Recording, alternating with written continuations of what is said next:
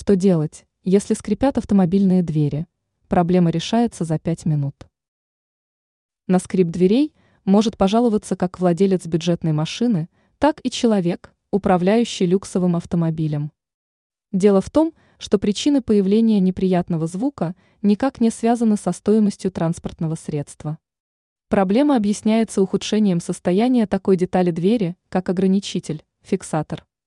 А такая трудность дает о себе знать как в относительно дешевых, так и дорогих автомобилях. Почему фиксатор скрипит?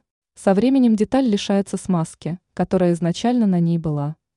Кроме того, ограничитель загрязняется и покрывается слоем пыли. Есть еще одна проблема – появление воды. Как решить проблему? Понятно, что фиксатор нужно чем-то смазать. Многие водители используют солидол или ВДшку.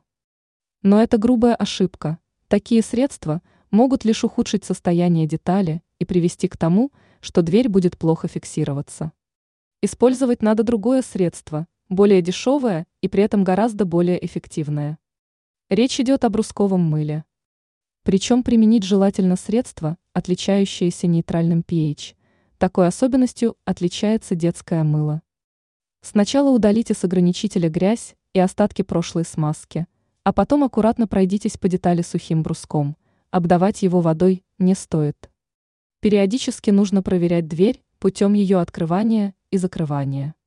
Делайте это после нанесения части мыла. Вся процедура займет не более пяти минут. Зато ее результаты превзойдут даже самые смелые ожидания. Благодаря появившейся мыльной пленке скрип исчезнет полностью, и этот эффект будет сохраняться очень долго.